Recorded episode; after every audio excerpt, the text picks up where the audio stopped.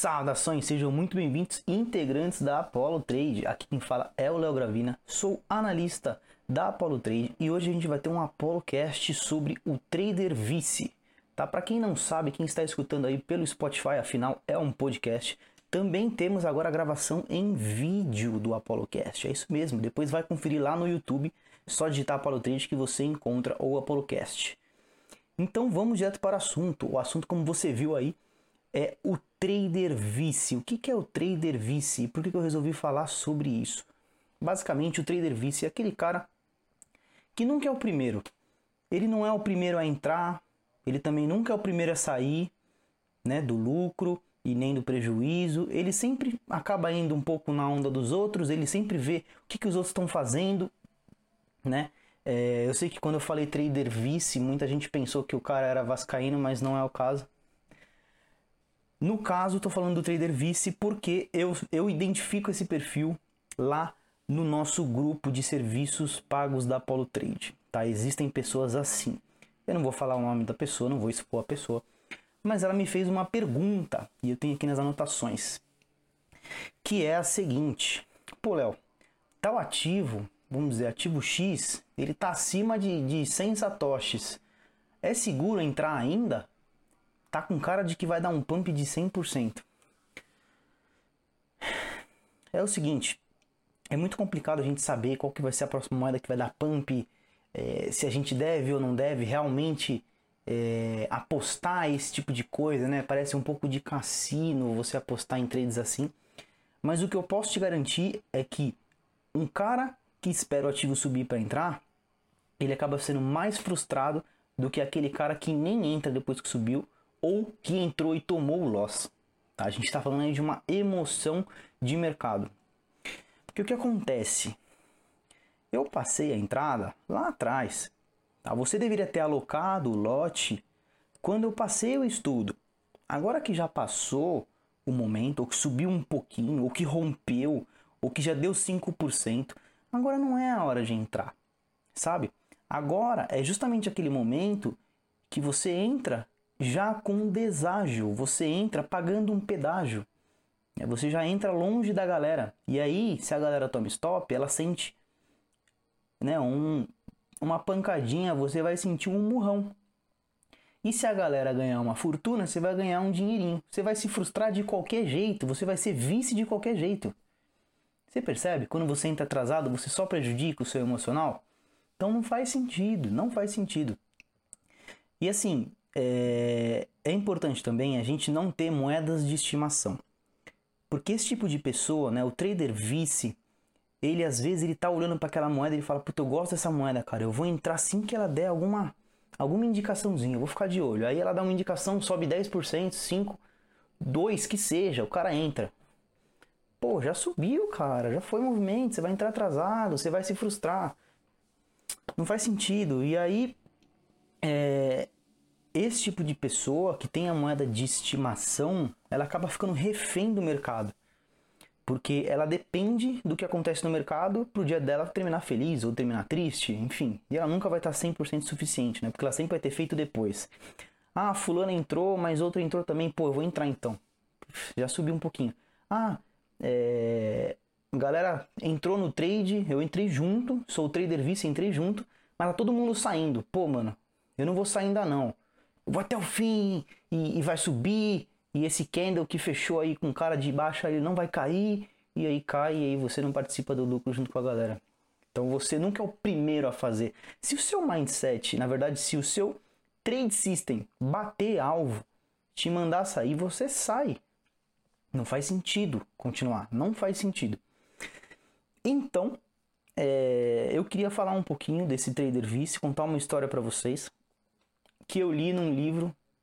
Na verdade, eu li exatamente essa história no, no livro do Nassim Taleb. Deixa eu ver qual é o livro. Eu li no, no livro do Cisne Negro. É, inclusive eu vou pegar aqui para mostrar para a galera do YouTube, depois vocês podem procurar aí também. Mas a história é a seguinte: é, o Titanic. Tá aqui o livro para vocês verem. A história é do Titanic, a, os religiosos do Titanic. Presta atenção nessa história aí, você pode levar para sua vida inteira, não só para trade. É, vocês sabem o que aconteceu com o Titanic, né? Um dos maiores navios da época, luxuoso, pessoas ricas e, e bem-sucedidas compraram com exclusividade sua passagem e, por uma infelicidade, é, o navio veio a afundar. Enquanto o navio estava afundando, é, é possível de se imaginar que algumas pessoas eram religiosas, certo? Muitas pessoas dessas que eram religiosas começaram a rezar, procurar no seu ente querido, na sua força superior, algum conforto ou alguma fé de sobrevivência, né? E das pessoas que rezaram, algumas sobreviveram. E depois, essas que sobreviveram viraram grandes histórias. Participaram de livros, deram notícias para jornais na época, sempre dizendo assim: a minha fé que me salvou. Eu rezei e meu Deus me salvou. O que acontece? Quando a gente olha para esse tipo de coisa, a gente se impressiona, a gente fala: nossa, então a partir de agora eu vou ter muita fé. Porque aquele cara ali teve fé, meu, e salvou. E eu não estou entrando no mérito religioso aqui, tá? Pelo amor de Deus, cada um com a sua fé. Não me interessa isso aí. O que eu estou falando é da parte para onde as pessoas olham. As pessoas olham para essas pessoas que rezaram e sobreviveram e se emocionam e, e buscam se espelhar nisso aí. Acontece que, se você for ver estatisticamente falando, muitas pessoas que rezaram também não sobreviveram. Acontece que o cemitério dos mortos é silencioso. Então, se a gente teve 90% das pessoas que rezou morrendo, as 10% que sobreviveram são mais barulhentas e elas vão te dar a impressão de que rezar te salvaria em uma situação como essa. Essa história faz com que você entenda que às vezes as pessoas, inclusive no caso do trade, a gente olha, a gente foca na coisa errada, a gente foca é, acontecimento e no momento errado. Esse cara não entrou no trade quando eu passei, lá no serviço pago. Depois que começou a subir, ele ainda estava de olho e ele viu, putz, devia ter entrado. Cara, depois que já subiu, como eu falei, não vale a pena entrar. Depois que já subiu, você não é, não era para você estar olhando para aquele ativo. Qual que vai ser o, o benefício de você olhar para um ativo que eu passei, você viu e falou não vou entrar? Se cair, você vai rir dos outros? É isso? Você queria uma confirmação de que você acertou e não entrar? Ou se subir, você vai chorar que você não entrou? Ou você vai esperar entrar atrasado? Não faz sentido, cara. Então não acompanha mais. E digo mais, você que é trader, campeão, você que entrou no trade, cara, aquele trade, se você tem um alvo pré-definido, né, lá no, no, nos sinais a gente tem alvo definido e alvo também não definido, depende do modelo que a gente está usando. Às vezes eu eu uso o método pit stop, eu vou explicar isso em outro, em outro podcast ou em outro vídeo. Mas se você não entrou, é, não olha para o trade. Se você entrou, é melhor você armar a sua ordem e deixar ela quietinha ali. Ao invés de você decidir a hora de sair ou a hora de entrar, deixa o mercado fazer isso para você, faz a sua análise, confia nela. Ou então paga alguém que sabe o que está fazendo, que tem skin in the game, né? que está junto no trade. Eu entro em todos os trades que eu, que eu relato lá no nosso serviço. Então, é... tira o seu foco, não olha para as moedas que subiram, porque a maior parte não dá certo, né? A maior parte das pessoas que observem não obtém sucesso, a maior parte das pessoas que rezaram não sobreviveram. Então, essa é a ideia. E para onde eu devo olhar então, Léo?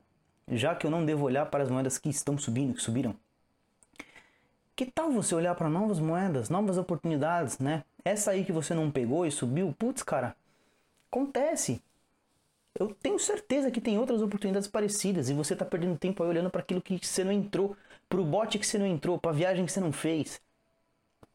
Procura outra oportunidade, né? Se você assina um canal, eu estou falando toda hora disso, mas se você assina um canal, tipo um da Apollo Trade, segue e procura, pergunta. Você tem grupo para discutir, pergunta e fala, ó, oh, meu, tem alguma aí que você tá achando que que pode ser que suba? Tem tanta tantas pessoas lá no grupo, pergunta, alguma vai falar, olha, e essa moeda aqui? Aí um, algum analista da equipe vai pegar, vai analisar e falar, olha, é uma boa mesmo. Dá uma entrada lá. Então é importante você tirar esse foco das moedas que estão já rolando, que já iniciaram a viagem, e, e, olhar para aquelas que não iniciaram. Se você está no aeroporto, essa é boa, hein? Se você está no aeroporto, para que, que você vai ficar olhando é, para os aviões que já saíram e se eles chegaram lá no destino, se eles atrasaram, se eles gastaram muita gasolina ou não? Cara, presta atenção nos que você pode entrar ainda. Os aviões que estão ali parados ainda não subiram, ainda não decolaram.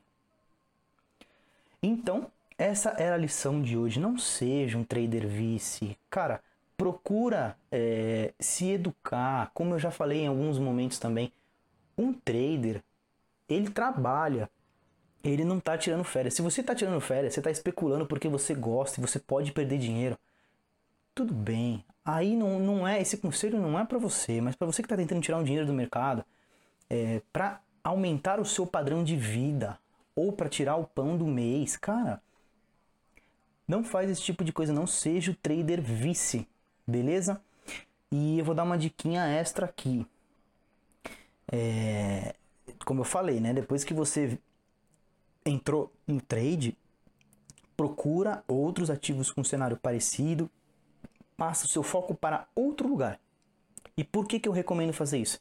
Porque, em primeiro lugar, ninguém entra em all-in, né? Não vai entrar em all-in. Você entra em all-in? Você não vai responder que sim, né? Você não vai me chatear dizer que entre em all-in. Você analisou uma moeda e você vai entrar com tudo lá. Separa o seu capital em lotes. Eu vou dar um exemplo. Você tem um Bitcoin. Separa em 10 lotes iguais de 0,1. Você viu um, um, um, sinal legal? Ou você analisou e achou que dá para entrar aqui? Pô, eu vou entrar. Entra com um lote. 2, 3. Se quiser aumentar a sua posição. Às vezes você vai entrar em Ethereum. Ethereum varia muito pouco. Entra em em dois, três lotes. Ou você vai entrar numa shitcoin lixo, podre, que você não tem nenhum, nenhum amor por ela. Entra com um lote só, meio lote, divide o lote. A ideia é que você tem que pensar que lote é como se fossem fichas para você jogar. Então, é, quando você tá com 10 lotes alocados, eventualmente vai em 8 trades, cara, espera acabar aqueles trades. Espera acabar. O mercado vai te liquidar. Se você colocar o stop e o alvo, você vai sair ou no stop ou no alvo. Deixa o mercado te liquidar. E é isso. Essa era a dica que eu queria dar. A, dica dos 10 lotes iguais. Não tem problema entrar com mais, com menos. Mas pensa nessa ideia da ficha. Se você está sem lote disponível, é porque os seus trades precisam de mais atenção. Você está procurando um lote que você precisa dar mais atenção para os seus trades. Né? Você já está em 10, caramba, você está em 20 lotes calma, cara, dá uma olhada naquilo que você já tem.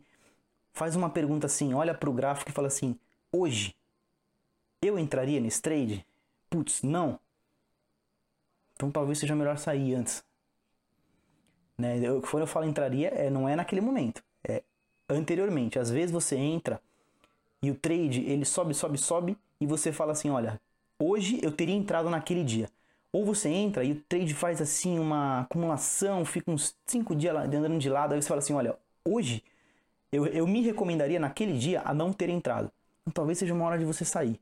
Você vai estar perto do 0 a 0 provavelmente, ou tomando algum preju que não seja do stop. Se estiver muito perto do stop, espera, né? Então, estamos falando de percepção também de feeling de treino. Mas era isso. É, era essa a ideia que eu queria passar. Eu espero que vocês tenham gostado. A partir de agora, o nosso ApolloCast e também todos os vídeos que a gente vai soltar no canal, a parte de marketing também, vão ser profissionalizados, né?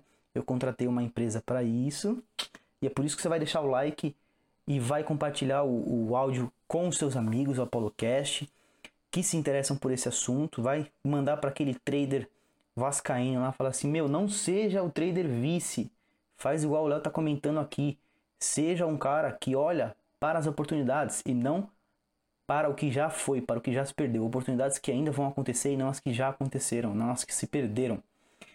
E é isso, vamos ver como é que vai ser essa edição aí do ApoloCast. Um salve para o Matheus, nosso editor, e espero que tenham gostado, certo? Então, aproveitem o fim de semana e educação aí no trade, fica ligado e vem conhecer a Apollo Trade, segue a gente nas redes sociais. Falou, até mais.